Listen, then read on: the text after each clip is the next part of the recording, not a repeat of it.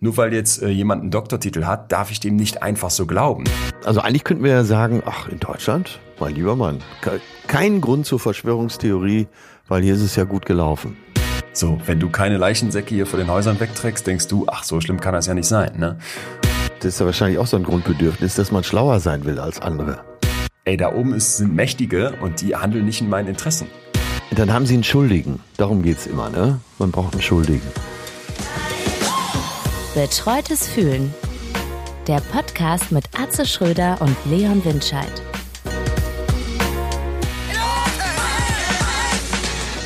Atze Schröder, mein Lieber, wie geht's dir?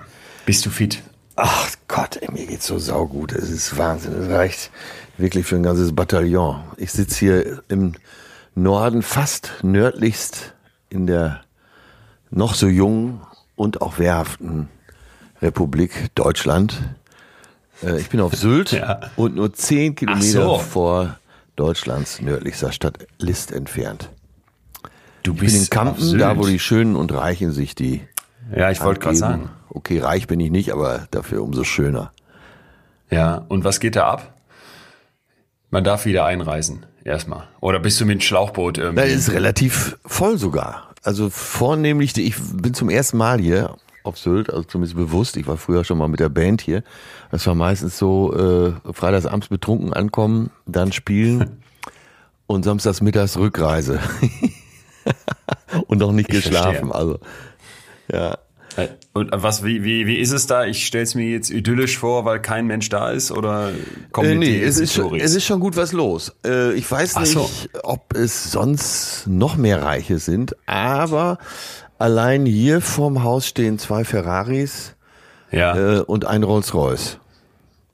Günther Jauch, äh, der sicherlich ja auch solche Autos sich zumindest leisten könnte. Würde er nie fahren, mir letztens, Wird er nie fahren, aber er hätte zumindest die Kohle, Thema reich. Erzählte ja. mir letztens, dass sie die ja auch irgendwie ein Häuschen auf Sylt haben oder so ähnlich. Äh, irgendwie das habe ich gehört, ja. Kerner. Und Johannes B. Kerner, so wusste dann ja auch, wurde irgendwie angerufen von der Polizei, weil er angeblich auf Sylt gesehen wurde, als man da nicht hin durfte oder ne, als sie quasi isoliert waren. Ja und konnte dann aber belegen, dass das nicht war. Und äh, da meinte ja auch schon, dass es dann Leute gibt, die sich irgendwie äh, mit gefälschten ähm, hier so Handwerkerpapieren von Insulanern abholen lassen, um dann auch irgendwie reinzukommen oder eben mit Schlauchbooten und die Koffer ja, schicken sie hinterher. Ja, ja. Also ganz absurder, absurder Rich Kid Scheiß, der dann da getrieben wird, damit die Reichen und Schönen auf ihr schönes Sylt können. Corona zum Trotze. Ja, Geld schützt vor Assi nicht, ne? Aber du bist legal? Ganz legal. Ich bin ganz legal eingereist. Ab 18 war es wieder erlaubt. Ich bin sogar mit ja. dem Regionalexpress, also ganz vorbildlich, äh, ins Taxi, hab mir äh, jetzt die Insel hier ganz auf legalem Wege erarbeitet. Und, und da äh, chillst du jetzt, oder? Bin schon nicht mehr wegzudenken. Wellen. ja, ich wollte sagen. Nein, äh, am ersten Tag schon in so ein Restaurant reingestrumpelt, ganz demütig und vorsichtig gefragt, ob denn da ein Tisch draußen noch frei ist, weil hier ist im Moment echt nicht viel frei. Äh, die dürfen wir alle nur 50 Gäste reinlassen. Das also, heißt, ja. äh, du könntest dir, glaube ich, ein Tausender auf dem Tisch liegen und würdest im, äh, legen und würdest im Gro-Gärtchen und wie sie alle heißen, Dorfkrug, ist glaube ich das teuerste, äh, trotzdem keinen Tisch bekommen. Ja, aber äh, ich war dann höchst willkommen und der Wirt der Schenke, wenn man sie so nennen darf, das Essen war vom Feinsten, äh, hat auch direkt mal einen aufs Haus ausgegeben, weil er froh war, mal einen echten Promi zu sehen. ich wollte gerade sagen, äh, einen Atze Schröder weist doch bitte kein, kein Sylter Dorfkrug zurück. Doch, im, Gurgärtchen haben sie mich äh, freundlich nach Hause geschickt. Hunde. Da hast du sofort eine Zwei-Sterne-Bewertung bei Google reingehackt. Ja, ich bin, ich bin auch da lässig geworden. Nur äh, ich habe gefragt, sag mal, Leute, wann muss ich denn buchen? Und dann meinten sie, ja, äh, die meisten hätten schon im September gebucht. Das ah. sind äh, also. glückliche Zustände auf Sylt. Bei uns in Münster sehr viel trister. Ich war bei meinem äh, Lieblingsperser Les Cèdres. Ja. Und äh, kam da rein und da waren, weiß ich nicht, zwei, drei Tische von 40 gefühlt, waren voll. Also er hätte mehr und lassen können. Er hätte viel mehr lassen können und er kam auch direkt zu meinem Tisch und äh, Leon klagte mir sein Leid äh, und tat mir, es tat mir richtig leid, äh, weil du merkst einfach, die Mentalität der Leute ist noch nicht da. Und einerseits denkt man ja, wie, wie gut ne, und wie rational, dass jetzt Ja, nicht alle sofort ja. wieder losrennen. Und andererseits weiß ich eben, da ich ja auch mit der Gastronomie sehr äh, verbunden bin und wir ja selber auch Läden in Münster Ja. betreiben, das ist die Hölle gerade. Äh, also umsatzmäßig ist das so eine Art Vorhölle. Ja. Ja, Personal und wenig Umsatz ist dann ja wahrscheinlich noch schlimmer als äh, so gut wie keine Kosten. Ja, ja, genau, genau, äh, und genau. eben auch kein Umsatz, ja. Ja, bei Gosch, äh, Gosch ist ja der Fischladen. Ja. Der ist ja damals in List angefangen mit einer Fischbude. Gosch ist ja eigentlich gelernter Maurer. naja, sei es drum. Auf jeden Fall, er hat in Wenningstedt so einen Riesenladen, der ist 2012 mit großem äh, Echo in den Medien eröffnet worden. Ich weiß gar nicht, wie viele Sitzplätze die haben. Wahrscheinlich hunderte. Äh, außer Hausverkauf, draußen drumherum. Hölle los, ne? Also ich will nicht sagen rappelvoll, die müssen ja auch die Abstandsregeln einhalten, aber war schon gut was Ja. los, mein lieber Mann. Und draußen Mann an Mann. Wenn das mal gut geht. Das, das ist auch die ganze Zeit, dass ich hier rumlaufe und so die Daumen drücke. Wir haben uns noch nicht nach unseren jeweiligen Gefühlen gefragt. Doch, du hast schon was gesagt. Ich muss, äh, hätte jetzt gestartet mit, ich bin, ich bin erstunken, das ist mein Gefühl, weil ich von diesem Perser mit einem, natürlich auch ganz vorbildlich mit dem Zug nach Berlin vor, äh, und die ganze Zeit diese Maske entsprechend anhaben musste. So, und jetzt Ja. kannst du dir vorstellen, so drei bis fünf Falafelbällchen, ähm, ein halbes Kilo Knoblauchsoße, Hummus, Humus bei dir natürlich darf nicht fehlen. Darf nicht fehlen, dann noch äh, Rotkohl, diese eingelegten Essigsachen. Das schüttest du alles in so einen menschlichen Magen, lässt das eine Nacht schön gären und am nächsten Tag setzt du dich mit Maskenpflicht vier Stunden in so einen Zug und atmest die ganze Zeit selber ein, was du ausatmest. Und das ist, also das war, Ja. war eine sehr interessante Erfahrung, weil mich das geläutert hat in Bezug auf, ach man läuft dann damit rum. Also ich hasse diesen Nachgeschmack von Knoblauch, wobei es mich nicht davon abhält, Knoblauch zu essen, weil Ja. das ist einfach für mich eins der, eins der Dinge. Aber äh, diese Maske da selber drin atmen zu müssen, hat mich wirklich, hat mich wirklich sehr geläutert. Hat dich traurig gemacht. So, und ich komme hier in Berlin an und erlebte eben auch Vatertag mit und so weiter. So, und lief dann am Maybachufer hier an Neukölln ähm, quasi durch Menschenmengen, wo du dachtest, okay, also ich sehe hier noch vereinzelt Zweiergruppen, aber ich sehe primär Vierergruppen und gerne auch Zwanzigergruppen. Insbesondere hattest du so das Gefühl, dass die Erasmus-Leute Ja. äh, spanische Musik anmachen, ne, italienisch. Äh, Die haben wenig Verständnis. die wenig bis kein Verständnis und äh, war dann geneigt, Fotos zu machen. Dachte erst mal ein paar Fotos, um, um Menschen wie dich zu informieren, was hier los ist und dass Corona offensichtlich hier in den Köpfen vorbei ist und wollte mich so ein bisschen darüber lustig machen und dachte, was seid ihr alles für? Da fiel mir auf, Moment mal, die, du, du stehst mittendrin. Ja, also ich wollte, ich wollte Fotos machen und war mal wieder äh, Teil der Herde. Aber hier hast du das Gefühl, wenn jetzt noch mal so eine Welle käme, dann wird's mental ganz haarig, die Leute wieder einzufangen. Ja, hm. ich, äh, wie gesagt, ich hoffe, dass es gut geht. Die Zahlen äh, vom Robert Koch Institut sind ja, hm, wir mal, ja, wie sagt man denn in so einem Fall, äh, hoffnungsvoll. Aber ja. äh, bei genauer Betrachtung sind die natürlich auch alle mindestens zehn Tage alt, ne? Ja, total. Naja, jetzt, äh, ich will mal was Positives sagen. Äh, die, Bitte. die ich hier in Massen gesehen habe, waren auf jeden Fall alle privat versichert.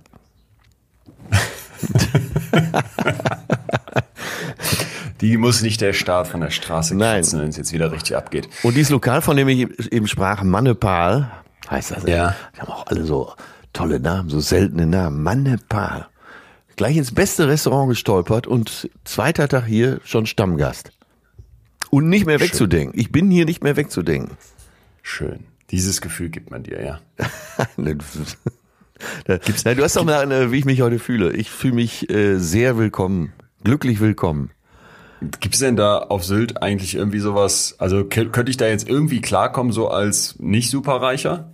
Gibt es da irgendwie einen Campingplatz oder so eine gibt's auch. Gibt's und auch. Westerland von den Ärzten besungen. Ja. Ich will zurück nach Westerland. Ist ja etwas mehr Assi.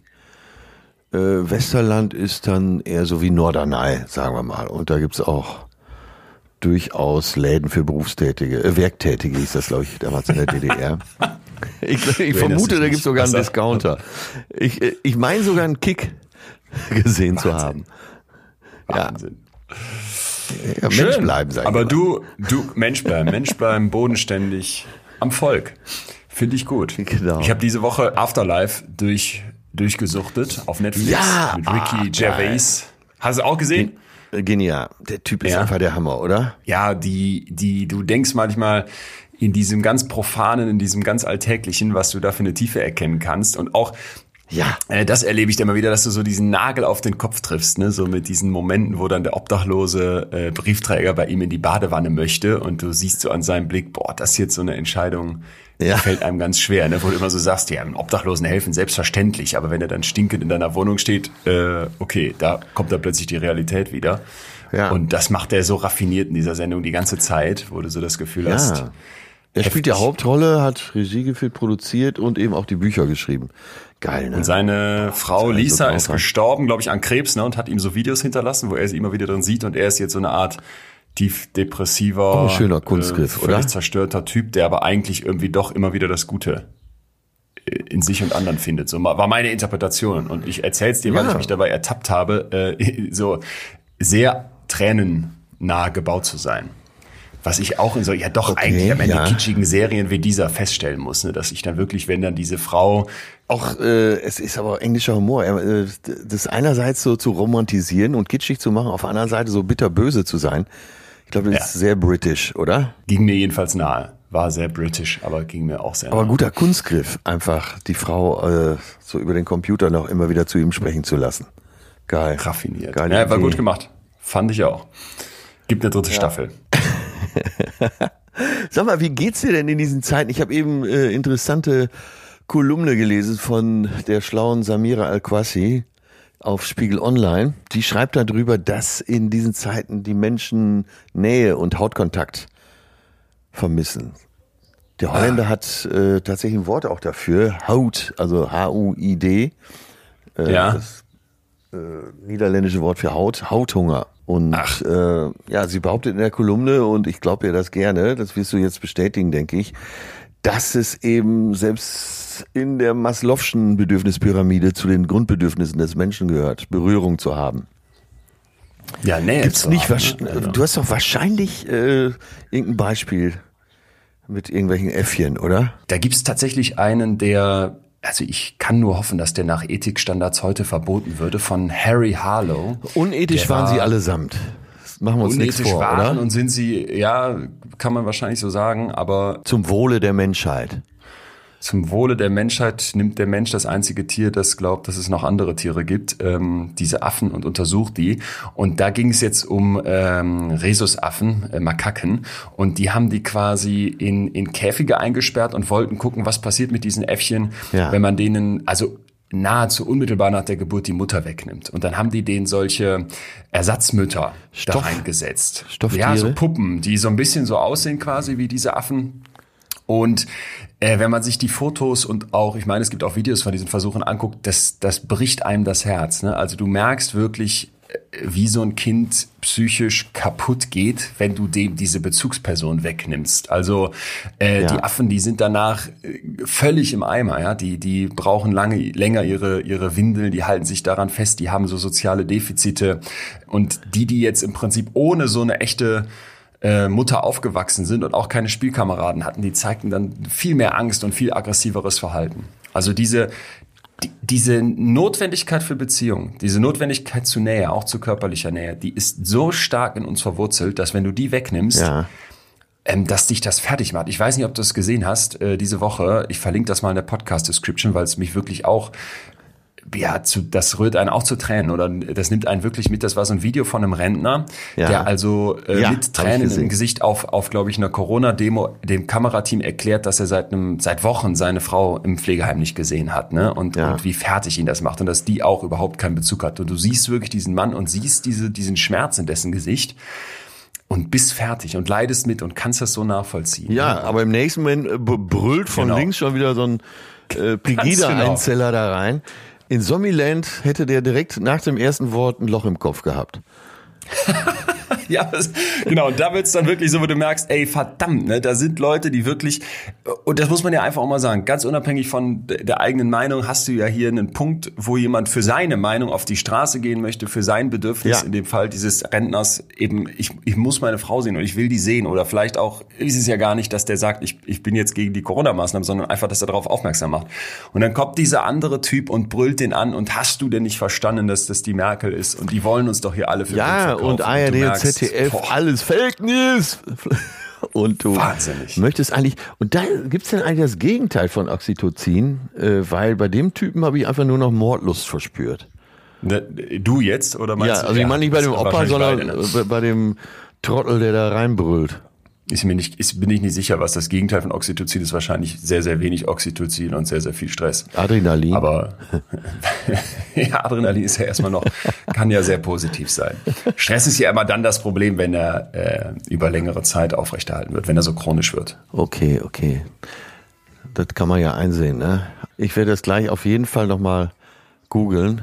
Ja, äh, aber ich merke schon, das hatte ich, äh, das hatte ich emotional äh, berührt, mich auch. Fand das, au- fand das auch toll, wie dieser Mann da äh, eben von seinem berechtigten Anliegen erzählte, warum er auf die Straße ging. Ja. Und jetzt nochmal zurück zu dir. Was ist denn dein Gefühl heute? Ich wollte mich ja eigentlich mit erstunken vom, vom Pers von der persischen Zugfahrt rausreden, aber ich muss sagen, es ist, glaube ich, eher das Gefühl näher bei mir. Nicht bei mir, ich glaube, dafür fehlen mir noch die äh, paar Jährchen bis zu deinem Alter, dann hoffe ich, das erreicht zu haben, aber ich bin näher bei mir. Ich bin diese Woche äh, wieder unglaublich interessanten Menschen irgendwie begegnet und einer sagte mir den Satz, wer bist du, wenn du nichts tust? Ja, also so, das haben wir hier, glaube ich, auch schon immer mal wieder beleuchtet. Das war für mich wieder so ein, so ein, so ein, so ein Schlag in die Magengrube. Diese Frage, was, was bist du eigentlich, was macht dich aus, wenn du mal gerade nichts machst? Und ich habe mich sehr viel äh, fürs Buch jetzt nochmal mit dem Thema Geduld beschäftigt, was wir hier ja schon mal in einer Folge beleuchtet haben und so dieser Frage, wo kommen wir her als Homo Fabers, als Machende, als Ja. Tuende, als die die Latte immer höher legen. Und dann kommt da einer und sagt, wer bist du eigentlich, wenn du nichts tust? Und da fiel mir, fiel's mir wie Schuppen von den Augen. Ja, sehr wenig, ne? weil ich eigentlich in dem Moment, wo mal Ruhe aufkommt und wo ich mal nichts mache, sehr schnell merke, boah, jetzt, jetzt hast du wieder eine neue Idee und jetzt willst du dich wieder über irgendeine Tat definieren oder über irgendein Erreichen von einem Ziel. Ja, ja, du, äh, da habe ich was Schönes zu gelesen, äh, und zwar in den Bekenntnissen und Lehren des Kirchenvaters Augustinus. Also Ah. das Buch von ihm heißt Bekenntnisse, ab und zu lese ich mal da drin. Da habe ich mir einen Satz angestrichen, bevor Gott Himmel und Erde erschuf, tat er gar nichts. Ja, aber es ist, äh, das ist so weit weg von uns. Ne? Der Mann, der mir diesen Satz gesagt hat, war ein Redakteur vom Spiegel und oder Autor, so muss man glaube ich sagen. Und der Ja. hat da jahrelang gearbeitet auf Heroin. Also der erzählte Ja, dann, wie er ja. im, im Spiegel Hauptbüro sitzt, ja, und sich einen Schuss setzen Hast du möchte das- und du gerade auf seinem gelesen? Löffelchen. Äh, das Buch Lass mich die Nacht überleben. Nee, das habe ich nicht gelesen, aber ge ganz, genau, ganz heftige Geschichte. Interviews in London und New York führen und alles nur so ausgerichtet, dass man zum nächsten Schuss wieder zurück ist. Ja, Hammer. Also, ne? und, und der hatte halt so von seinen Eltern mit auf den Weg bekommen, dieses Muster machen, tun, schaffen, so diese Nachkriegsgeneration. Und ich habe ihm da gesagt, boah, ich hatte Ja. immer den Eindruck, dass das eher so ein Thema meiner Generation ist, ne? Kein Loch im Lebenslauf, schnell noch die nächste, nächste Praktikumsstelle abhaken und dann den Bachelor in Regelstudienzeit und das so dieses Aushalten, mal nichts zu machen und dann vor allem auch sich zuzugestehen, dass man trotzdem jemand ist, dass das meiner Generation so schwer fällt. Und dann merkte ich sofort, nee, Moment mal, das fiel auch seiner Generation schwer und scheinbar auch seinen Eltern. Und dieser Satz, der holte mich irgendwie so sehr, sehr raus aus meinem Trott, dass ich so dachte, shit, dieser Frage muss ich echt mal stellen. Wer bist du, wenn du nichts tust? ja. Ja. Und ich glaube hier drüber auch so diese Frage nach Mustern, die in uns Menschen äh, funktionieren und die uns vielleicht auch alle einen über Generationen hinweg, die wir oft übersehen, Ja. finde ich, könnten wir wunderbar in unser heutiges Thema starten und zwar äh, Verschwörungs Verschwörungstheorien darf man ja eigentlich schon nicht sagen. Man muss ja eher von Verschwörungsmythen sprechen, weil Theorie so wissenschaftlich klingt. War übrigens ein Vorschlag von Jonas, der geschrieben hat, Hi Leon, hier ein männlicher Themenvorschlag für euren Podcast, wo ich mich gefragt habe, was, was heißt männlich? Er macht es in Anführungsstrichen, aber wieso ist denn Verschwörungstheorien männlich? Dann, äh, so ja, nach unserem Resümee der Männlichkeitsfolge äh, wandeln wir das mal um menschlich. Ich sag einfach menschlich. Der So, also Verschwörungstheorien und ich fände, wenn du damit d'accord gehst, ganz wichtig, dass wir jetzt nicht sagen, ähm, boah ja, komm, wir machen jetzt die, die, die, den 28.000. Beitrag, um auf Verschwörungstheoretiker drauf zu kloppen und um die nochmal alle durchzugehen, was es da für lustige Varianten gibt, sondern würde vorschlagen, dass wir mal versuchen zu verstehen, wo kommt das eigentlich her? Und vielleicht auch nicht zwingend einfach dagegen sind im Sinne von, ist das dumm, ist das schwachsinnig, sondern das war für mich so die Erkenntnis, als ich mich mit den ja. Mustern dahinter, der psychischen Mustern dahinter auseinandergesetzt habe, dass man vielleicht erkennt, dass das extrem menschlich ist, dass Menschen so reagieren. So, so traurig ja. das ist, aber es ist eben äh, normal fast. Ja, aber dann äh, lass uns doch mal den dicken Stein ins Wasser werfen. Ich sage jetzt einfach mal Rothschild, Rockefeller, 11. September. ja. Lass uns doch mal einfach so tun, als würden wir so ein bisschen daran glauben. Ach so, okay, ist gut. Ja, ich habe mich eben noch mal kurz mit dem Vampirismus beschäftigt. Äh, Anne Rice, Interview mit einem Vampir war ja das erste Buch, das zweite war Fürst der Finsternis. Habe ich damals verschlungen und war irgendwann so weit, äh, dass ich Vampire für real hielt. Hab ich da so reingesteigert. Echt? Ja, und äh, bin ja damals immer nach Naxos gefahren und laut äh, der Anne Rice Welt, also ist die Autorin von elf Vampirromanen, die ja. allesamt sehr erfolgreich waren. Eben äh, die ersten auch Fürst der Finsternis und Interview mit einem Vampir. Äh, leben ja die Urvampire auf einer Nebeninsel von Naxos. Auf Naxos habe ich oft Urlaub gemacht, bin dann da mal mit Motorrad in den Süden gefahren, um so den Vampiren nachzuspüren. Und in der Welt der Vampire, laut Anne Rice, ist es ja zum Beispiel so, dass Jesus auch eine Erfindung der Vampire ist, von, um von sich selber abzulenken. Du kannst in diese ganze Welt so schlüssig einsteigen, dass ich teilweise äh, meistens dann so weinselig äh, irgendwelchen Leuten wirklich erzählt habe, dass es die Vampire gibt und sie sollten mir glauben, ich hätte das alles überprüft und also ich war kurz davor, so wie Xavier du zu sagen, ich habe doch mit ihnen gesprochen, ich habe sie doch gesehen. äh, ganz kurz, Atze, du, das ist jetzt, das ist jetzt nicht von dir ironisch gesagt, sondern ich merke schon, das ist echt. Also ernsthaft. Du warst da mit Mitte, wann war, wie alt warst du da? Klingt jetzt so nach Mitte 20, Mitte 30 oder ist das jetzt ein Witz von dir? Nein, ich habe ich hab das sehr ich habe das alles gelesen, ich habe mich da sehr reinfallen ja. lassen und ja. habe einfach äh, mich spielerisch auf diese Welt eingelassen. Ich habe das nie äh, wirklich geglaubt, aber äh, habe dann teilweise so argumentiert in frohen, äh, angetrunkenen Runden. Okay so dass sie mich teilweise auch angeguckt haben wie ein Amtsarzt äh, Xavier Naidoo. ich äh, finde es deswegen äh, einen total guten guten Start eigentlich vor dem Hintergrund, dass wir ja vielleicht zeigen wollen, wie natürlich das ist, dass Menschen ja. an Dinge glauben, die irgendwie ja. ne offensichtlich hätte ich jetzt fast gesagt, aber die aus einer objektiven Betrachtung schwierig zu belegen sind, weil man sich da ja eigentlich wirklich wie auch immer hier, glaube ich, unser Credo ist, sich an die eigene Nase fassen muss. Wir können uns dem Thema nur nähern, wenn wir immer wieder jetzt äh, auch beleuchten, woher das rührt. Warum machen Menschen das? Woher das rührt, warum machen die Leute das? Weil die sind ja nicht, genau, uns werden hier äh, viele 10.000 Leute zuhören, von denen wahrscheinlich ich würde jetzt die Hypothese aufstellen, keiner sagt, ich bin Verschwörungstheoretiker.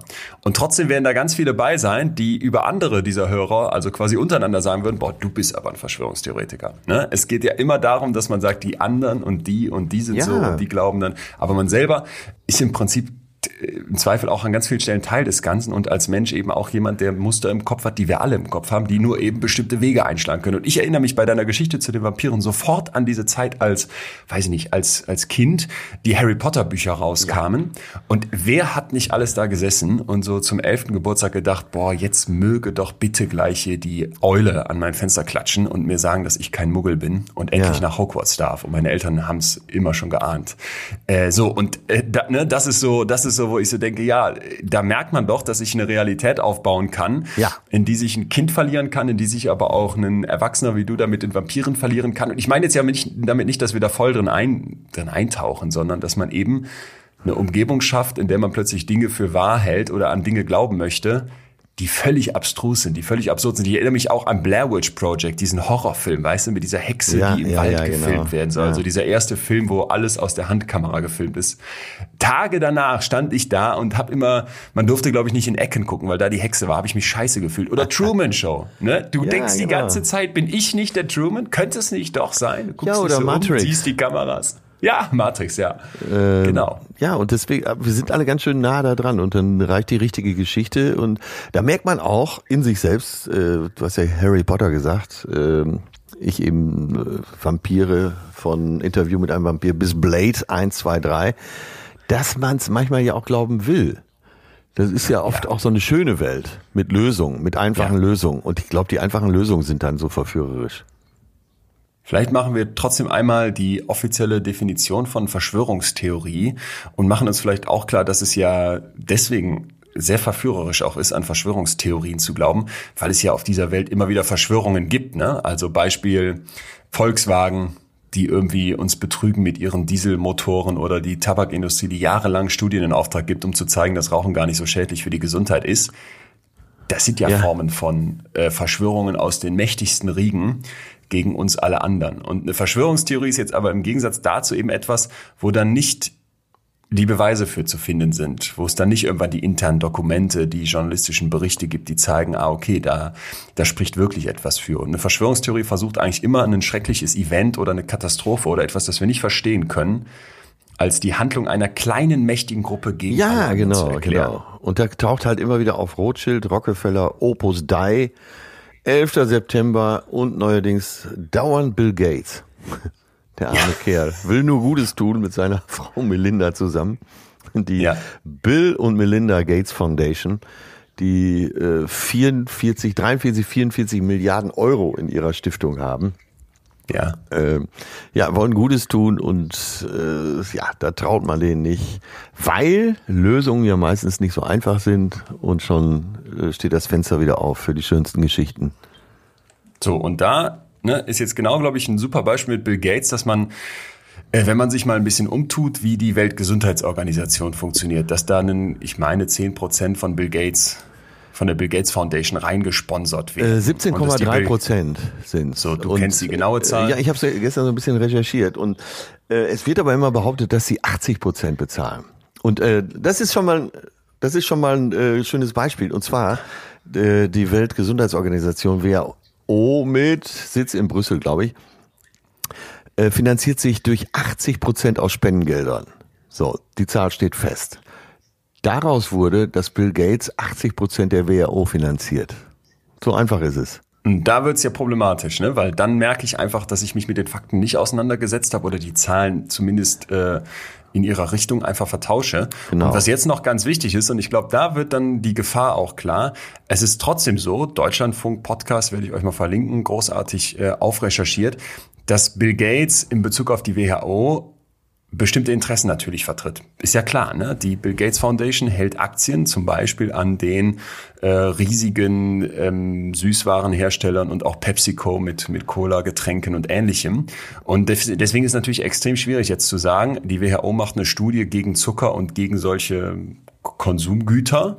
Wenn sie auf der anderen Seite Geld von einer Stiftung haben möchte, auch wenn es dann nur ein paar Prozent sind, ja. die Gewinne aus diesen Arten von Produkten zieht.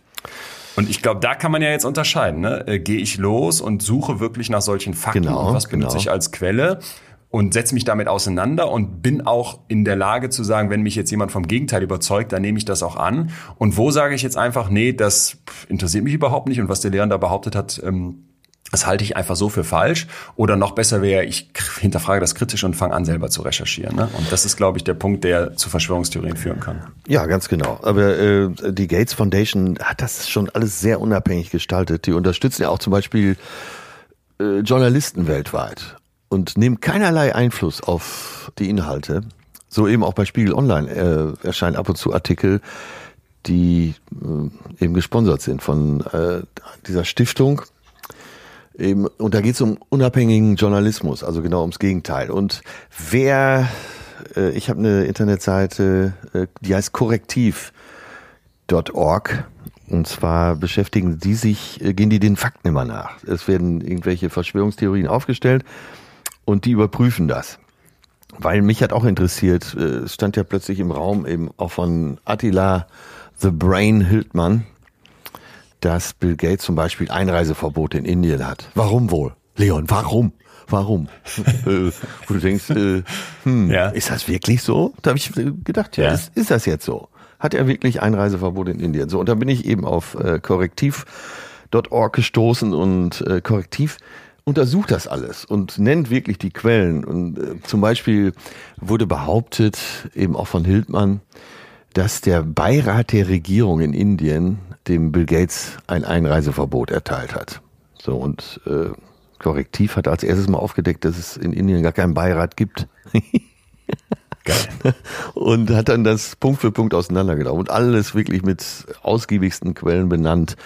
Also, ja, total an den Haaren herbeigezogen. Es gibt natürlich eben auch Seiten, vornehmlich in den USA, die gewisse Interessen vertreten. Spitzbart, ja. Breitbart.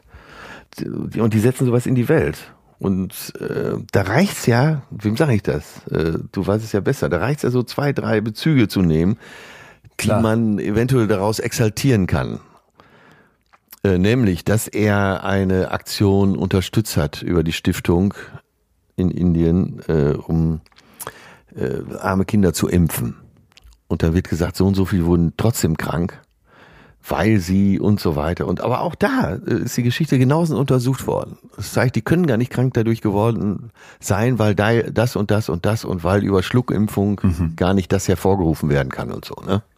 Ja. Ich glaube, da ist wirklich genau der Ansatz, den du gerade beschreibst, der, den wir oft scheuen. Also nehmen wir jetzt mal unsere Diskussion gerade eben über die WHO-Zahlen. Gut, dass du das mit den 17,3 Prozent nochmal recherchiert hast. Ich hatte jetzt noch 10 Prozent im Kopf. Kann man jetzt sagen, na ja, kleiner Schönheitsfehler, aber sind immerhin fast 10 Prozentpunkte Unterschied. Und ich glaube, jeder, der uns hier zuhört und auch jeder, der einen, einen was ja, äh, ja, da haben wir ja schon so ein Beispiel wieder. Es kann ja sogar sein, dass es ungefähr 10 Prozent sind, aber von von dem Gesamtbudget 100 Prozent. Ich bezog mich auf äh, die 80 Prozent Spendengelder, die an die WHO gehen. Und davon sind es dann. Ach so, okay. Ja, ja, ja ist genau, ein sehr gut, gutes Beispiel. Aber worauf ich hinaus möchte, ist, dass ich alle da draußen bitte, kritisch zu bleiben. Und ich glaube, das ist auch ein Punkt, den, den, den uns, der, der uns alle vereint ob du Verschwörungstheoretiker bist oder nicht. Wir, der Verschwörungstheoretiker geht ja nicht hin und sagt, ich bin ein unkritischer, ich bin ein dummer Mensch, der an blöden Schwachsinn glaubt, weil die Welt so komplex ist, dass ich mich damit auseinandersetzen könnte. Im Gegenteil. Der Verschwörungstheoretiker geht ja hin und sagt, ihr anderen, ihr seid blöde Schafe, weil ihr zu unkritisch seid und zu einfach Quellen glaubt, die äh, irgendwelchen Regierungen folgen, die irgendwelchen reichen äh, Lenkern folgen. Und ich glaube, das ist einfach der Appell, der an uns alle gerichtet sein muss. Nur weil jetzt äh, jemand einen Doktortitel hat, darf ich dem nicht nicht einfach so glauben. Nur weil jetzt jemand in irgendeinem Interview in der, im WDR irgendwas erzählt, darf ich dem einfach so glauben. Ich muss mir an bestimmten Stellen die Mühe machen, den Blick dahinter zu, zu gehen und zu wagen. Vor allem dann vielleicht, wenn ich selber das weiter verbreiten möchte. Ja, ja, und man muss ja, äh, also erstmal kritisch bleiben und zweitens, ganz wichtig, immer, wem sage ich das, aber jetzt eben auch allen anderen, äh, schau dir die Quellen an und überprüf die Quellen. das ist, glaube ich, schon mal der erste Schritt.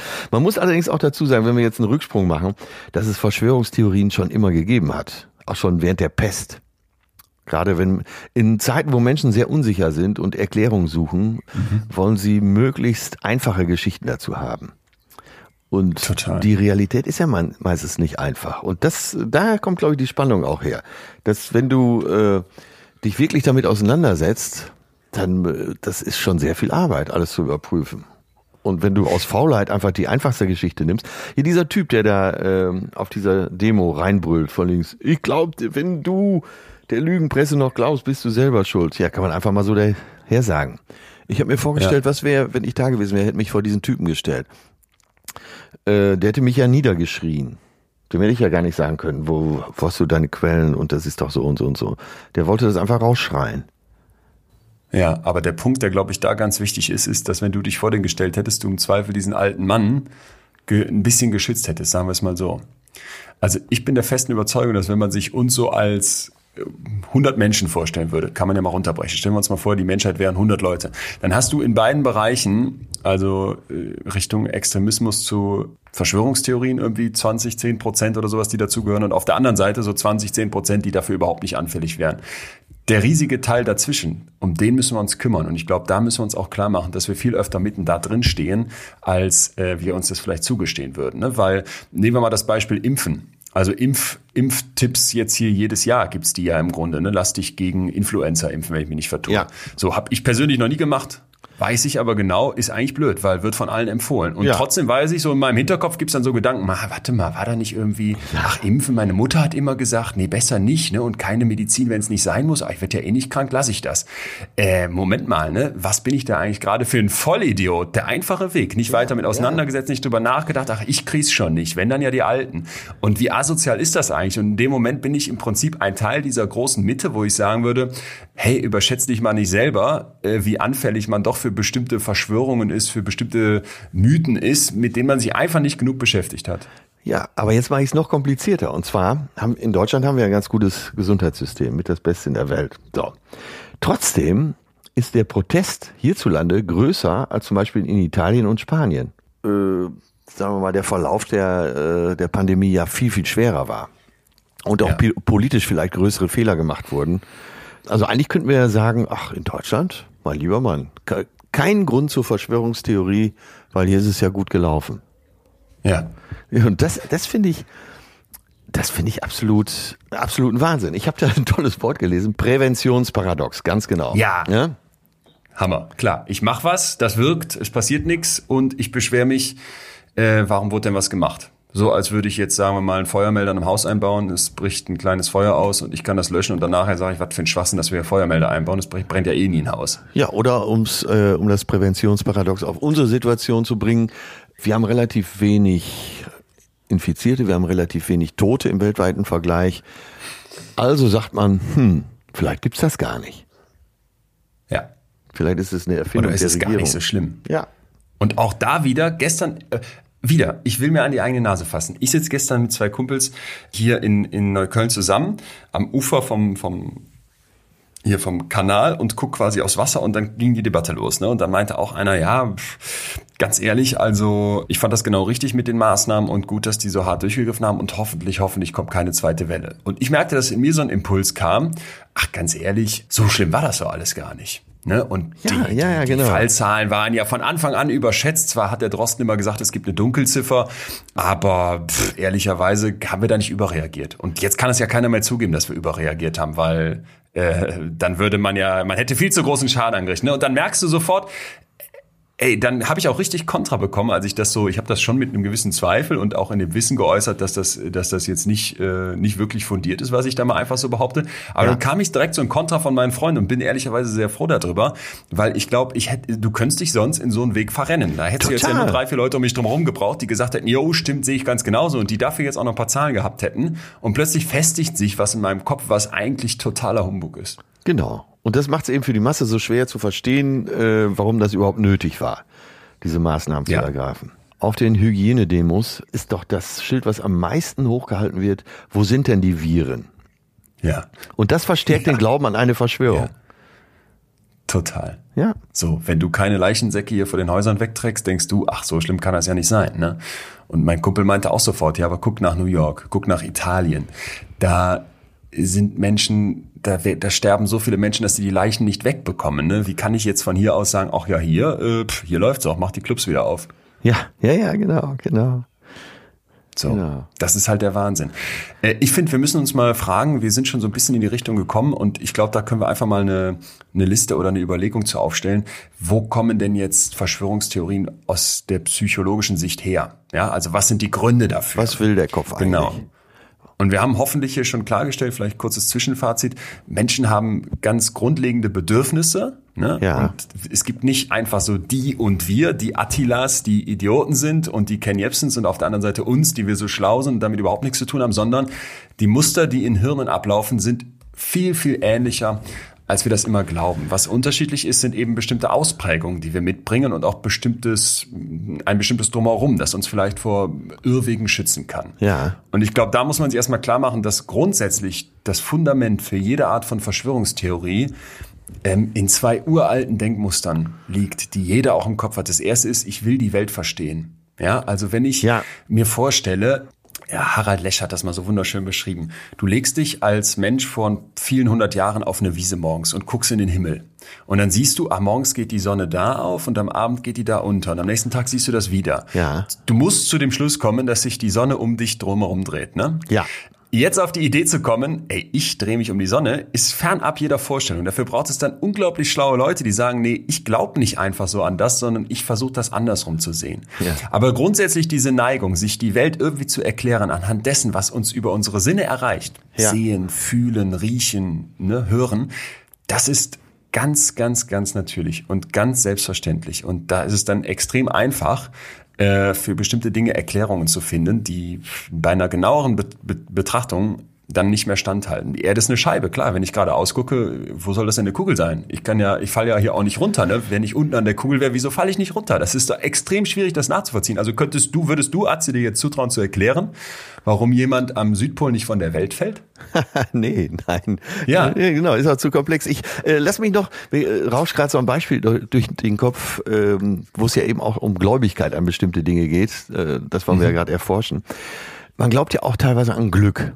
Es gibt ja Fußballtrainer, die haben drei Siege hintereinander eingefahren, weil sie immer ein bestimmtes blaues Hemd an hatten. Bei ja. Ewald Lien war das damals so. Der war nachher so weit, dass er im Winter über der Jacke dieses blaue Hemd anhatte. Sah aus wie Arsch, aber er hat dran geglaubt, dass diese, und Ewald Lien ist kein dummer Mensch.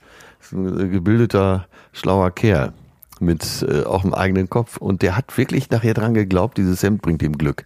Da fängt's ja schon an, da liegt's ja schon. Ich bräuchte jetzt ein Glöckchen, äh, was ich immer Leute, wenn Tierversuche kommen, von denen ich erzählen kann. Es gibt unglaublich geniale Studien mit Tauben zum Thema Aberglauben. Da werden diese Tauben ja relativ lange hungrig gemacht in so einem Käfig im Prinzip, nur du entziehst denen das Essen. So und dann kriegen die so ein kleines so einen kleinen Schalter hingestellt. Ja, und diesen Schalter können die quasi mit dem Schnabel berühren und dann fällt und jetzt kommt's in manchen Fällen ein Futterkorn in diesen Käfig. So, und jetzt passiert Folgendes, äh, da das quasi random passiert, mal kommt dieses Futterkorn, mal nicht, äh, schließt ich die Taube sehr bald, Achtung, ich habe mich jetzt gerade dreimal im Kreis gedreht und dann dieses Hebelchen gedrückt und dann kam Futterkorn, okay, ab jetzt drehe ich mich immer dreimal im Kreis und drücke dann den Hebel. Verstehst du, was ich meine? Ja, klar. Das geht, das geht unglaublich schnell. So entsteht Aberglaube, eine Verknüpfung, die aus, aus rationaler Sicht, aus kausaler Sicht überhaupt keinen Sinn macht. Was soll das Hemd mit dem Fußballergebnis zu tun haben? Ja. Die aber in meinem Kopf komplett an so einer Kausalität vorbeiwirkt. Das ist also Punkt eins. Ich will mir die Welt erklären und gerade wenn es absurd ist, was um mich herum passiert, dann greife ich zu den einfachsten Erklärungen, die auf der Hand liegen. Punkt zwei.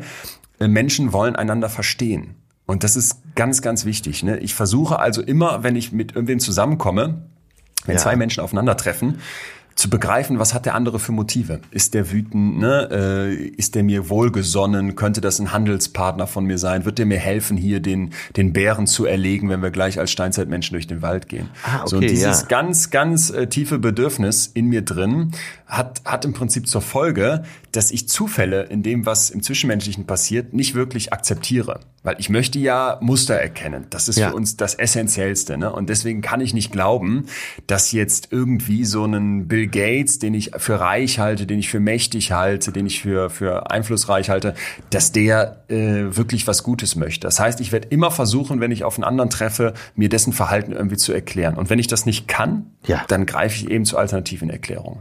Genau, genau. Und deshalb eben auch diese alternativen Kanäle, die so erfolgreich sind im Moment, äh, auf Telegram. Telegram ist ja. ein Informationsdienst wie Twitter, nehme ich an. Da sind aber im Moment gerade besonders die Knallköpfe unterwegs, ne? So eine anonyme Alternative zu WhatsApp ist mein Stand. Du kannst dir quasi Sachen schicken, ohne dass okay, äh, ja. Mark Zuckerberg mitliest. Da ist natürlich auch der äh, Trottel Ken Jebsen unterwegs. Der äh, hat ja der betreibt ja KenFM, jetzt mache ich schon Werbung für den, ja. schlimm, ne? Ja. Äh, und lässt da seine abstrusen Theorien auf die Menschheit hinabrieseln. Der ja. Typ war früher beim öffentlich-rechtlichen Rundfunk. Der hatte damals schon eine Sendung beim RBB, die hieß Ken FM, sehr erfolgreich und wurde immer abgedrehter. Hat dann irgendwann behauptet, der Holocaust war eine einzige Marketingaktion. Also ja. Erfindung sowieso, aber eine Marketingaktion. Darauf war er da auch nicht mehr haltbar hat dann einen YouTube-Kanal aufgemacht und ist dann so auf eigenen Füßen jetzt äh, sehr erfolgreich unterwegs. Bei dem kann man aber eben noch Vorsatz voraussetzen, weil es ist ja sein Geschäftsmodell. So ein Hildmann, äh, also egal für wie hohl man den hält, ich glaube, der hat, der will wirklich Gutes. Verstehe, was du meinst, ja. Und, der, ist, ein, der ist äh, einfach blöd. Der, genau, so. Würdest du sagen, ja. So, und ja. Ken Jebsen, der ist einfach böse. Ja. Total, da, ja, nein, Da, äh, es ist mir echt, kommt da auch schon wieder so ein echt. schönes Zitat.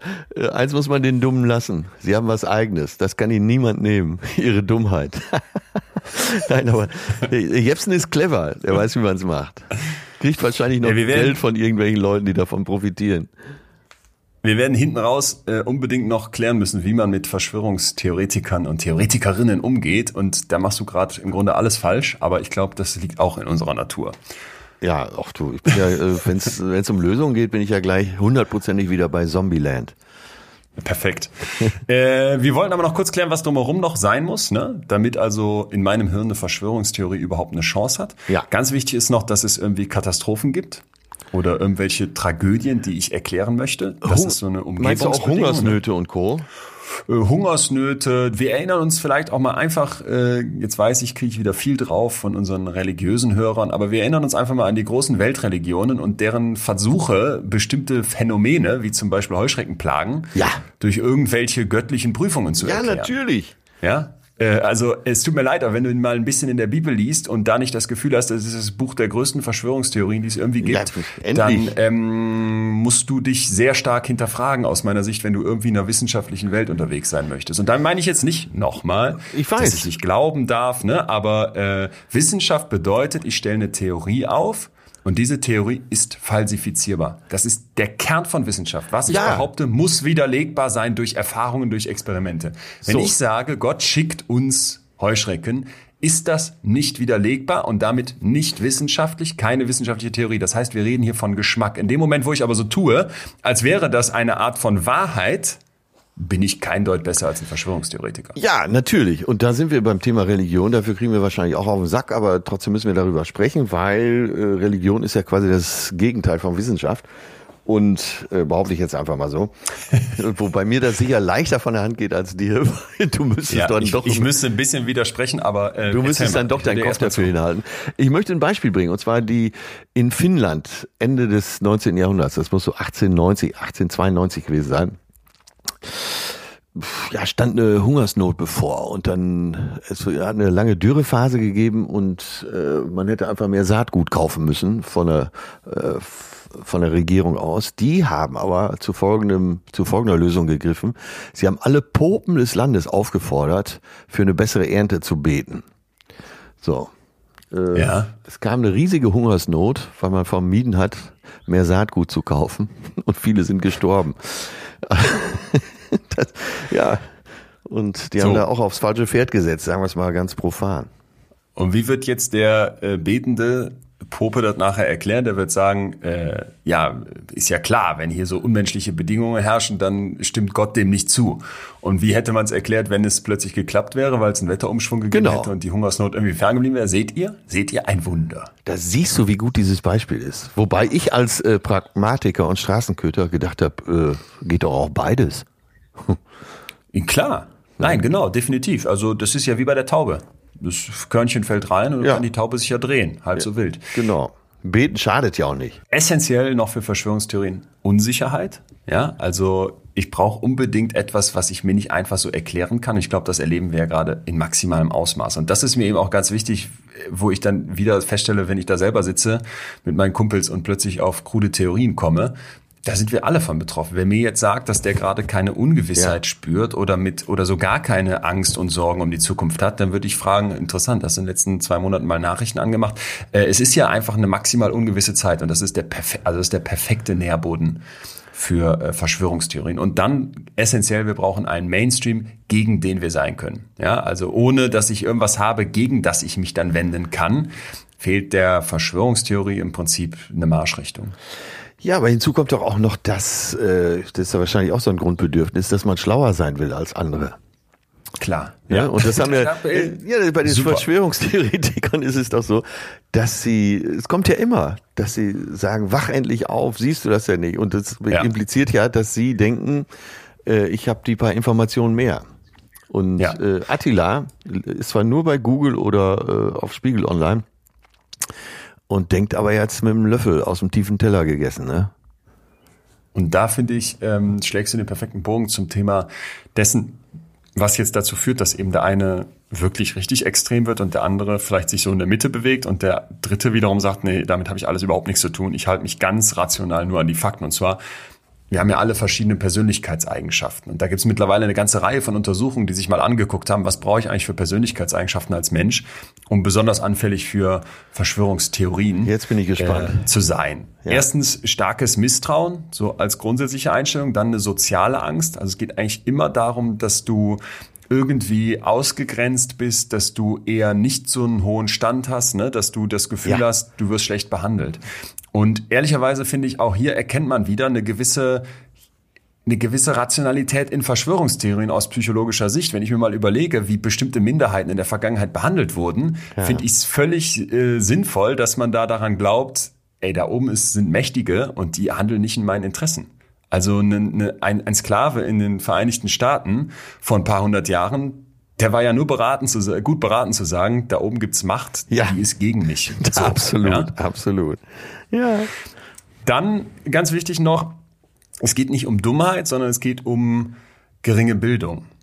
Ja, und zwar nicht deswegen, weil jetzt gebildete Menschen grundsätzlich geschützt wären, sondern eben weil geringe Bildung oft damit einhergeht, dass ich wenig oder weniger Kontrolle über meinen Lebensweg habe. Ne? Ich habe nicht so viele Möglichkeiten. Ich kann nicht entscheiden, wo ich einfach so studieren gehe. Oder äh, meine Eltern haben nicht die, die Möglichkeit zu sagen, an der Schule läuft nicht so, hier kriegst du den Französischunterricht äh, am Nachmittag noch bezahlt. Das heißt, ich bin es gewohnt, dass ich nicht so wirklich äh, viele Handlungsoptionen habe, wie jemand, der jetzt den tollsten Uni-Abschluss hat. Und das ist auch etwas, was, was sehr, sehr stark mit Verschwörungstheorien einhergeht, nämlich das Gefühl, dass ich keine Kontrolle habe. Und das stört. Das stört auch jeden. Das ist mir auch nochmal ganz wichtig zu betonen. Wenn ich spüre, ey, ich habe es nicht mehr in der Hand. Da ist ein Virus und das bestimmt jetzt ist Lockdown, ja. da muss ich da mitmachen. Das ist schrecklich für Diese Ohnmacht.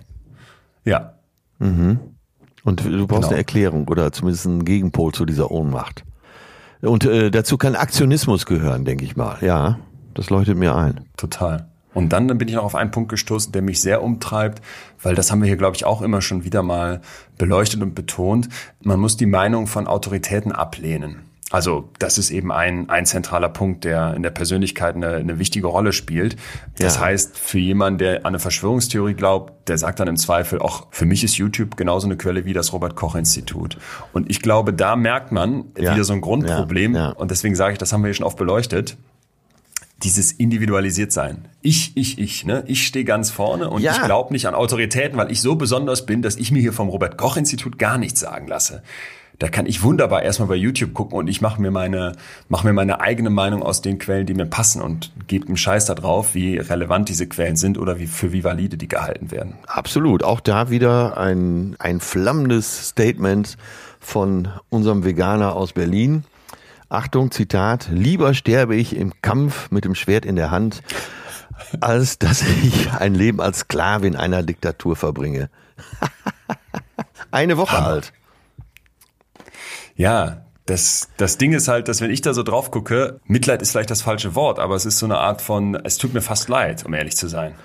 Ja, das meinte ich ja eben. Ich glaube sogar, dass das ein guter Mensch ist, aber er ist einfach da völlig verbohrt. Und wie du, da, den habe ich eben in deiner Beschreibung sehr wiedererkannt, dass da vielleicht ja. äh, in der Kindheit im Lebensweg ja. irgendwas vorgefallen ist, was ihn, was tief in ihm äh, von irgendwo immer eine Benachteiligung sieht.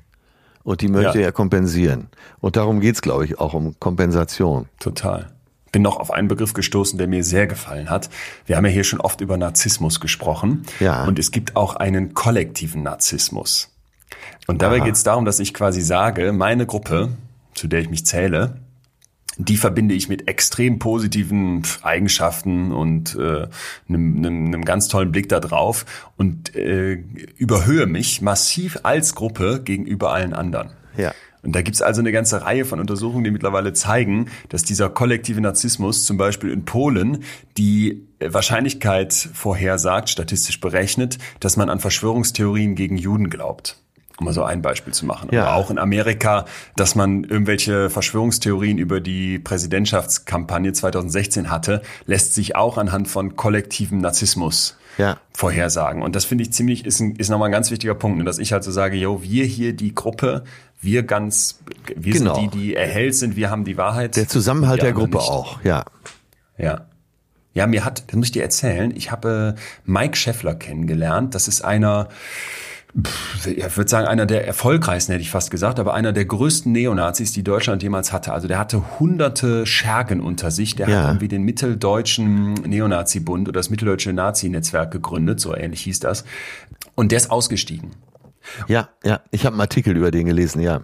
Ah, kennst du den? Okay. Und das war für mich ein ganz, ganz interessanter Typ, weil ich dem, weil ich quasi dachte, da haben wir jemanden, der ist seit Jahren, seit er jugendlich ist, quasi in der braunen Suppe und davon auch überzeugt. Der kämpft dafür, ne? Der mobilisiert Menschen loszuziehen und ähm, weiß ich nicht, gegen Ausländer zu hetzen, auf Demos zu gehen, Hunderte, Tausende, äh, weiß, dass, dass Asylantenheime angezündet werden. Ja. Und wie kann so jemand jetzt vom Gegenteil überzeugt werden? Weil ich finde, das ist ja eigentlich die Frage, die wir uns alle stellen müssen. Wie könnte man mich persönlich vom Gegenteil überzeugen dessen, was ich glaube. Ja, und ja. er hat gesagt, drei Punkte. Erstens. Jetzt Gruppe. bin ich gespannt. Achtung, wir äh, wenn, spitzen wenn, alle unsere Ohren. Da, da, da, Hier ist Dr. Äh. Leon Winscheid mit den drei Punkten. Finde ich gut. Äh, gut, freue ich mich. Schön, dass du das so äh, ironisch sagst, aber ich Nein, ich, mal, ich meine das völlig ernst. Punkt eins äh, die Gruppe. Der sagt, wenn du in der Mitte von 50 Neonazis marschierst, das wäre jetzt erstmal noch eine kleine Demo, dann hast du das Gefühl, wir sind alle. Und das glaube ich, ne, äh, das kann man gut nachvollziehen, wenn man so sagt, äh, ich bin, ich bin Teil von irgendeiner Gruppe, wenn ich gerade jemand bin, der vielleicht orientierungslos ist oder nicht Ja. so genau weiß, wohin. Im Netz würde man sagen Filterblase. Ja. Genau das. Punkt zwei, ich brauche jetzt eine Richtung. Wohin muss ich marschieren? Das gibt dir dann am besten irgendein System vor. Hier kommen dann so Ken Jebsens ins Spiel, der erzählte von einem ehemaligen, in Anführungsstrichen, echten Nazi, also aus dem Dritten Reich, der natürlich wie so viele äh, nach dem Krieg noch aktiv war und der da in so Jugendtreffs seine Tapeziertische aufbaute und NPD-Material verteilte. Der hat diesen Jugendlichen die Richtung gegeben, den 50. Und jetzt kommt der entscheidende Punkt, ich brauche einen Feind. Und was der Mike sagte, das fand ich hochspannend, dass so Neonazis, so AfD-Leute, so ganz extreme Rechte heute nicht mehr funktionieren, indem die sagen, wir sind hier gegen die Juden, wir Ja. sind gegen die Ausländer, wir sind gegen die Sozis, weil das zieht nicht mehr. Ne? Das sind Feindbilder, die funktionieren noch sehr bedingt. Wogegen die jetzt sind, ist das System. Ja, Wir sind ja. gegen das System. Und damit machst du dir natürlich einen Feind, der fantastisch ist, weil der ist nicht wirklich zu greifen. Dazu kann alles zählen. Und Den, damit den kannst du für alles verantwortlich machen. den ja. kannst du für alles verantwortlich machen, von dem kannst du dich wunderbar distanzieren, indem du irgendwas tust, was gegen das System ist. Und das geht ja meistens leicht. Also eine Flasche im Park auf den Boden schmeißen ist einfacher, als nachher die Scherben wieder aufzukehren. Ja. Und für mich ist dabei so ein Satz am Ende rausgekommen, wenn du Menschen beruhigen willst, dann zeig ihnen, wen sie hassen können. Ah, okay. Ja. Ja. Dann haben sie einen Schuldigen. Darum geht's immer, ne? Man braucht einen Schuldigen. Du brauchst einen Bill Gates, du brauchst einen Jeff Bezos, der sagt, ja, ja, wir haben das hier alles extra gemacht, damit die Aktien von Amazon steigen oder weil wir den Leuten Chips in den Hals stecken wollen. Und nicht erfolgreiche Menschen suchen eher noch einen Schuldigen als erfolgreiche. Das ist mir, das ist mein, meine persönliche Erfahrung und Beobachtung, dass erfolgreiche Menschen oft sagen, ach, da habe ich Scheiße gebaut. Passiert mir nie wieder. Nicht erfolgreiche sagen, naja, komm, da war der schuld, das konnte nicht klappen, weil zu 99 Prozent war es sicher, aber dann hat mir der in die Suppe gespuckt. Erfolglose haben oft einen Schuldigen. Ja, total. Auch dafür gibt's wahrscheinlich auf die Jacke, aber ist egal. Leute, spart euch die Zuschrift, es stimmt einfach. Sprach Dr. Atze Schröder, der Ken Jebsen für Menschen mit Abitur. Ähm, erinnerst du dich noch an unser kleines Experiment? Vielleicht können wir damit diesen Punkt abschließen, dass wir uns alle erstmal an die eigene Nase fassen müssen, wenn wir uns Ja. fragen, wo kommen eigentlich Verschwörungstheorien her? Und zwar diesen sogenannten Confirmation Bias. Ich habe da mal mit dir, ich meine, dass ich mal mit dir dieses Experiment gemacht habe. Ich weiß nicht, ob hier on air oder im Privaten. Ich mache es trotzdem nochmal. Vielleicht, wenn du dich erinnerst, können trotzdem unsere werten Hörer zum, das mitmachen. Achtung, ich sag dir jetzt zwei Zahlenreihen, ja, und diese beiden Zahlenreihen, die folgen einer bestimmten Regel. Ja.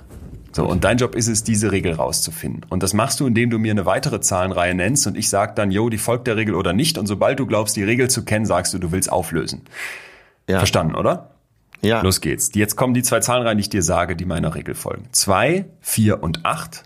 Zwei, vier und acht, das ist die erste. Und jetzt Ja. kommt die zweite. Fünf, zehn und zwanzig. Fünf, zehn, zwanzig. Okay. So, und jetzt müsstest du eine dritte Zahlenreihe sagen Äh. und dann sage ich dir, jo, folgt meiner Regel oder nicht. 20, 40, 80. Ja. 80, 160, 320. Ja, Ja. Äh, ja ist ja zu erkennen. Selbst Was für, ist die Regel? Willst du auflösen? Äh, ja, die Verdopplung. Genau, und dann, das stimmt nicht. Aha.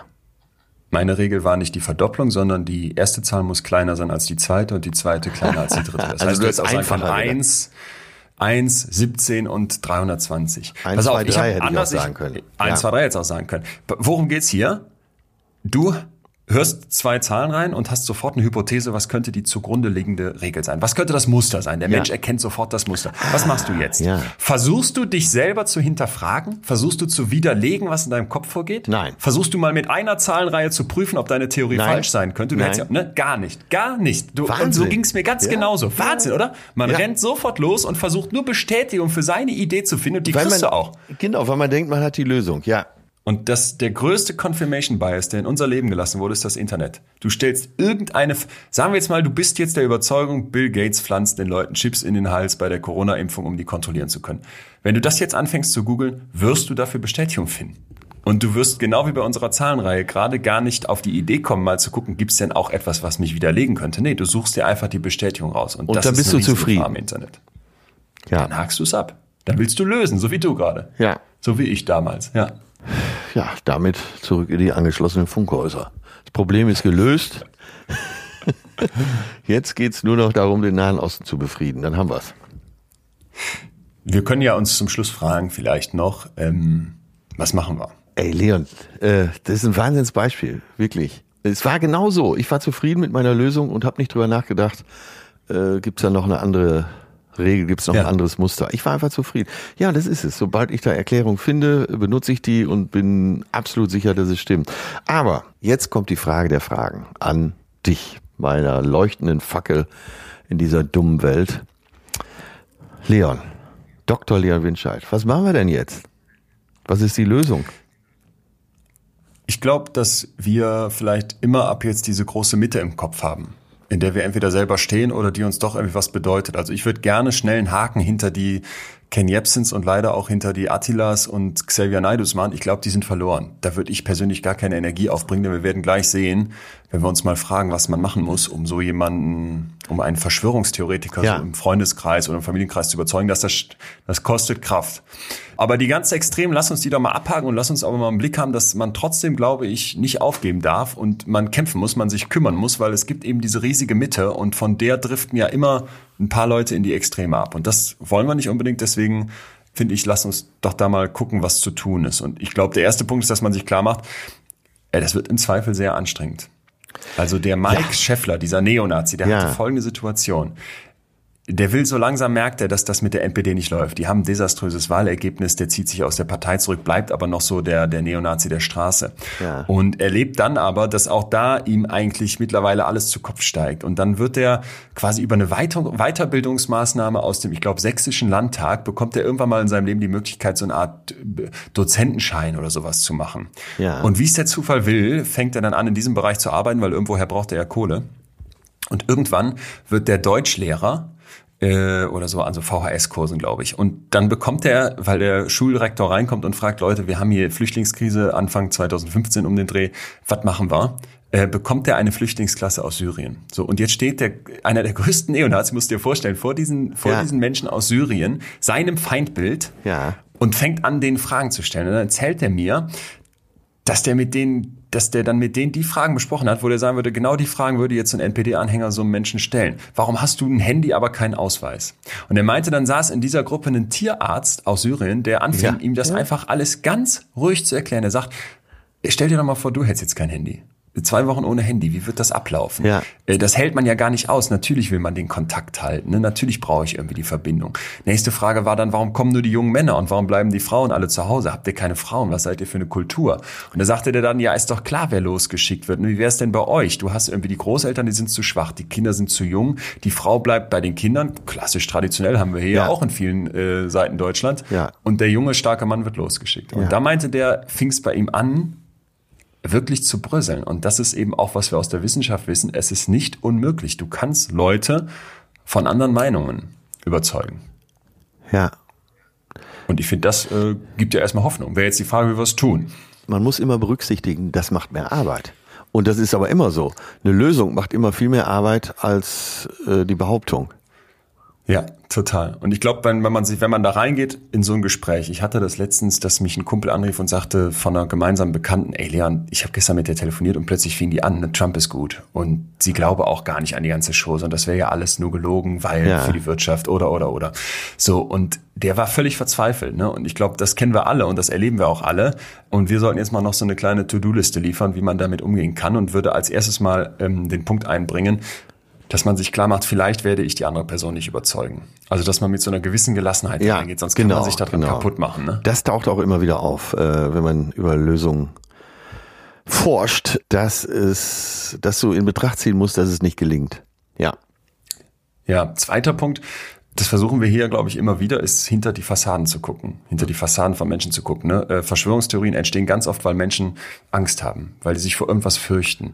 Und das mal zu erkennen und auch diesen wirklichen Grund zu suchen und dann auch diesem Grund zu begegnen in einem Gespräch und da eher quasi an der Wurzel anzusetzen, das ist natürlich viel einfacher, als wenn ich einfach von draußen drauf gucke und sage, ach, Verschwörungstheorie, Schwachsinn, ja. äh, was soll das überhaupt? Ne? Ja. Also mir wirklich, mich wirklich zu fragen, was treibt diese Person an? Will die vielleicht zum Beispiel auch einfach jetzt einen Kampf mit mir? Will die eine Provokation? Ich meine, kennen wir auch alle in Familien, wo irgendwie nur ein Grund gesucht wird, damit man mal hochgehen kann und es explodieren darf. Ja. Ja, ja, Punkt genau. Äh, den, also verkürzt äh, einfach einen Grund suchen. Punkt drei, darf ich vielleicht mal einfügen, ist äh, zuhören. Das äh, ja. ist ja eigentlich schon das, was du gesagt hast, die Geduld du brauchst für sowas Geduld. Und ja, auch da wieder die Arbeit bei der Lösung. Und das betrifft eigentlich äh, alle Bereiche, immer. Dass die Lösung wesentlich aufwendiger ist als die Benennung. Ja. ja. Und so ist Total. das aber. Ich und, und äh, von Live Aid, ja. weil eben äh, 10 Millionen nach Darfur äh, schicken, in der Hoffnung, wird schon alles gut gehen, ist leichter, als sich in politischen Gremien und über Flüchtlingsorganisationen zu engagieren.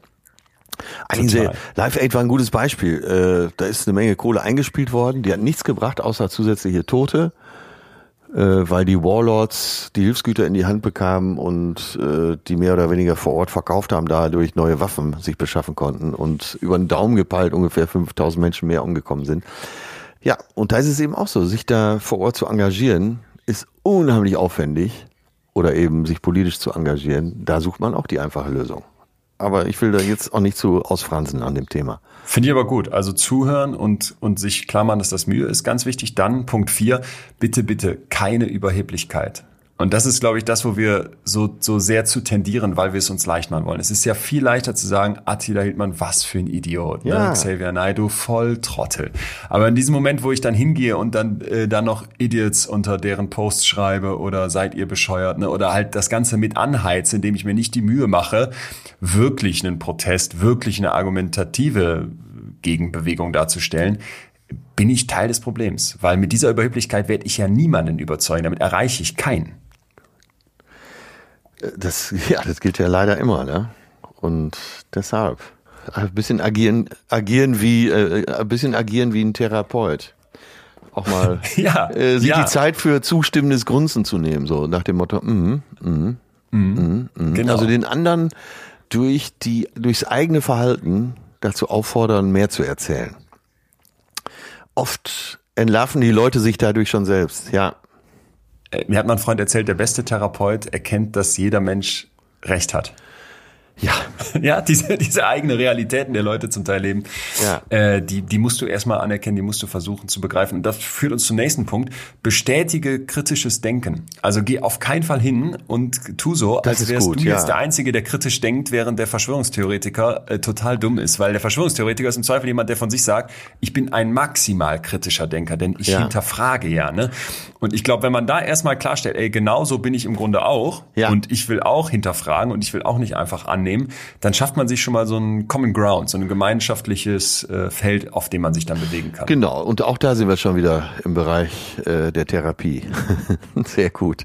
Nächster Punkt, ähm, wenn du in so einem, also klar, sind die jetzt nicht logisch hintereinander gepackt, aber äh, wenn ich auch äh, ab und zu einen Tipp geben soll, äh, möchte ich nochmal äh, die Internetseite korrektiv.org empfehlen. Ja. Also C-O-R-R-E-C-T-I-V.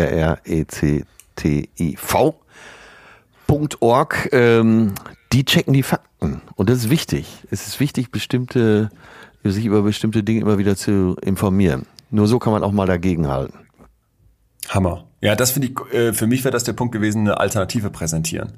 Ja. Ne? Also wenn ich dir irgendwie ein Gerücht abnehme oder eine, eine Theorie in deinem Kopf, dann ist ja eine Lücke. Dann wird ja ein Loch gerissen und da muss jetzt was rein. Zum Beispiel der Mike, der Neonazi, der arbeitet jetzt bei Exit und setzt sich quasi im Prinzip genau gegen sein System ein und versucht Lösungen zu bieten, weil der sagt, er hat jetzt bessere Wege gefunden, er hat es anders verstanden, er hat eine neue Sicht da drauf. Ja. Und ich glaube, da kann so eine Webseite, wo man dann was nachgucken kann und auch eben mal der Hinweis, ey, google doch mal das oder liest dir mal bitte den Artikel durch, eben wirklich mehr mit so einer bittenden Haltung als mit so einem Hier, du Idiot, äh, warum weißt du das nicht? Viel, viel Ja. wertvoller sein. Ja, ja. Was ich noch einen guten Tipp finde, ist ähm, unter vier Augen sprechen. Wir haben ja, Ja, so viel heute kein- über Gruppen ohne gesprochen, Publikum. ne? So- Ohne Publikum. Ohne Publikum. Ja, ohne hab ich mir auch Oft ist es aufgeschrieben. ja dann auch so, dass der, dass der, dass der Verschwörungstheoretiker im Zweifel in der Minderheit ist. Das ist zwar glücklicherweise so, aber das führt eben auch dazu, wir haben ja hier heute schon über diesen Min Minderheitenstatus gesprochen und auch, dass man oft eben schon zu einer ausgegrenzten Gruppe gehört. Ja. Wenn du dann noch als Gruppe da drauf hackst, wirst du diesen Menschen nicht von irgendwas anderem überzeugen, als das, was er schon glaubt. Ja, Alleine es- sobald du zu dritt bist, hast du ein Publikum. Ja. Ja. Und dann fand ich noch total gut, dass man darauf achten muss, dass man nicht immer das Falsche wiederholt. Äh, also wir haben ja heute den Fehler im Prinzip gemacht, wenn Ja. man so möchte, ein paar Verschwörungstheorien zu nennen. Es gibt neurowissenschaftliche Studien, die zeigen, dass ein Hirn eine Fehlinformation speichern kann und auch die Korrektur dieser Fehlinformation. Ja. Also ich sag dir, das ist passiert, das war eine Lüge, ne? Ah, und dann sage ich, ja, das stimmt verstanden. überhaupt nicht. Jetzt kommt das Problem, die Erinnerung an diese Korrektur, die fadet schneller weg, die geht schneller verloren als die tatsächliche Missinformation. Und Es sei denn, muss man macht einen Witz ne? dazu, dann behält man es wieder. Das wäre wahrscheinlich schlau. Und wenn es ein schlechter ist. Ja. Äh, Also das Fazit ist für mich vorneweg auch mh, eher langweilig, aber äh, ja, das habe ich diese Woche für mich sehr äh, herausgestellt. Äh, Fakten beschaffen, wirklich. Äh, als Fazit Fakten beschaffen, ruhig bleiben, sich die Zeit nehmen und ähm, immer wieder überprüfen, ob man selber noch den richtigen Winkel zu den Dingen hat. Das wäre mein Fazit. Für mich wäre das Fazit auch, dass ich bei meinen Recherchen erkenne, ey, Verschwörungstheorien basieren auf sehr, sehr natürlichen Mustern im Hirn. Ja, und man ist viel weniger davor gefeit, als man das vielleicht Ja. gerne wäre. Und ich glaube, man kann den Verschwörungstheoretikern in diesem Land nicht begegnen, indem man sagt, ihr Idioten und wir wissen es besser und warum seid ihr so dumm, sondern indem man wirklich das Gespräch sucht, weil du wirst nur weniger abschreiben können. Du musst dich um die große Mitte mitkümmern. Und das ist die Oma, die am Kaffeetisch mit dabei sitzt, wenn irgendein vertrottelter Cousin was erzählt, wo du denkst, das kann nicht wahr sein, dann bin ich in der Pflicht, da was gegen zu sagen. Das ist im Restaurant am Tisch mit Freunden oder wenn ich mit meinen Kumpels am Kanal sitze. Zivilcourage zeigen. Dann äh, gern mal dein Beispiel bringen mit dem äh, 248 15 20 Muster, die Zahlenreihen, Ja. wo man relativ schnell drauf stößt, dass man für sich selber die einfachste Lösung sofort akzeptiert. Und äh, bitte, das wirst du sicher auch nochmal als Showfact rausstellen, äh, mal sich mit Mike Scheffler beschäftigen. Dem Ex-Neonazi, äh, ja, halte ich für sehr sinnvoll. Bleibt die Frage an dich, mein Lieber, was wir nächste Woche hier verhackstücken wollen. Ich habe ein romantisches Thema, aber ich weiß, dass unsere Hörer das ganz gern mal haben, was wir eben auch wissenschaftlich beleuchten, Ja. nicht nur romantisch. Äh, Ich möchte das mal nennen, wenn Liebe weh tut. Ich habe gehört Okay. von Queen, Too Much Love Will Kill You und habe Ah. gedacht, ja, manchmal kann man zu viel lieben. Also so nach dem Motto, ich hänge so sehr an jemandem, dass mich das irgendwie verzehrt. Von Wann wird's manisch? auffrisst. Krass, okay, das ist gut. Ja, sehr schön. Kann man, äh, kann man zu viel lieben. Ja, Ja. wie romantisch. Ich sehe dich gerade mit Blick auf den Sylter Sonnenuntergang. Ja, ich habe übrigens gestern hier äh, einen Fischer gesehen, der saß hier am Ja. Meer und rauchte eine Zigarette, trank sein Uso. Und äh, ich habe ihn gefragt, was machst du? Warum sitzt du hier? Warum fährst du nicht öfter? raus?" Leon hat mal wieder Spaß gemacht. Ja, und, absolut. ich Dito. hoffe, dass du spätestens heute Abend nicht mehr nach Knoblauch stinkst und äh, dich vor deinem eigenen Mundschutz ekelst. Aber da gibt's ja auch Also. schon wieder was zu essen. Joghurt hilft.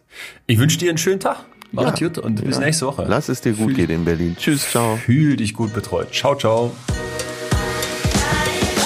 Das war Betreutes Fühlen. Der Podcast mit Atze Schröder und Leon Winscheid. Jetzt abonnieren auf Spotify, Deezer, iTunes und überall, wo es Podcasts gibt.